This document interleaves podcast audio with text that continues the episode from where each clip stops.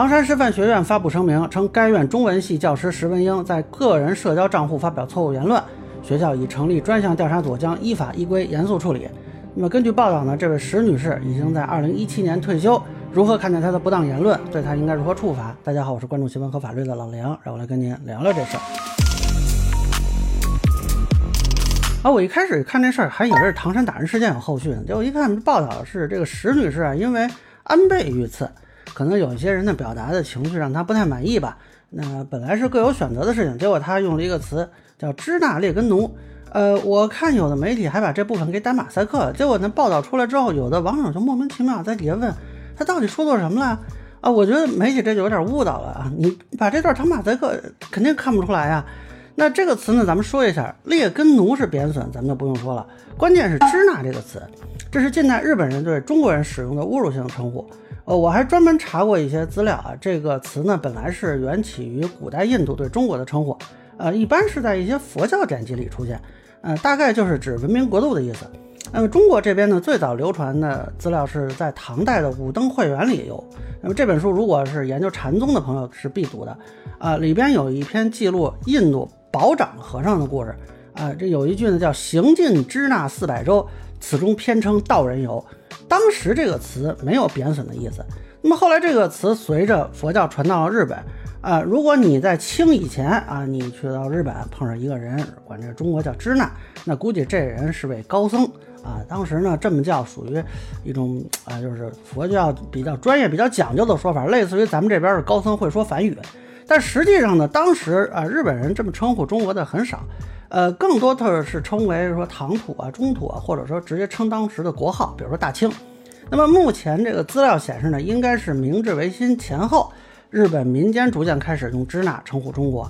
啊，对于此有各种说法啊，有的说呢是因为他们自己有个地名叫中国地区，怕混淆啊，但这个完全是日本人自己取的名字，跟我们一毛钱关系没有。还有一种说法呢，是日本人觉得中国这个名字叫居四夷之中啊，那他们不就是夷了吗？所以他们。不乐意啊！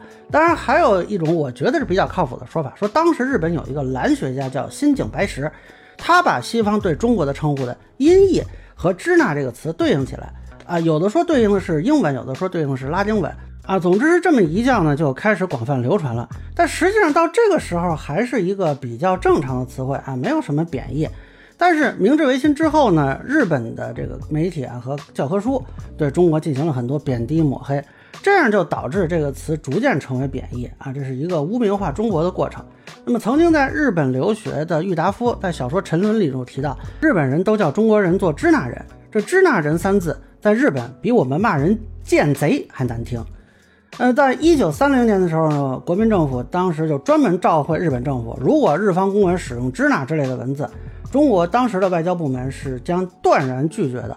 啊，但是呢，后来这个爆发了侵华战争嘛，那么日本人就一直用这个“支那”这个词来侮辱中国人。那么一直到日本战败投降，根据中国政府的要求，盟军最高司令部经过调查后确认“支那”这个称谓有含有贬损的意思，那么责令日本政府不得再使用。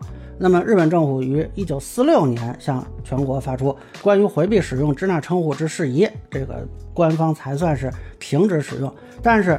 日本民间到现在还有人啊用这个词，或者说用这个音吧来侮辱中国人，所以这位石女士的这个言论呢，就实在是让人不能接受，啊，日本有些人侮辱中国人，你说你也跟着用这个词啊？您还是学中文的老师，我真是不太能理解啊！你应该更知道这个词在当前语境里的意思呀。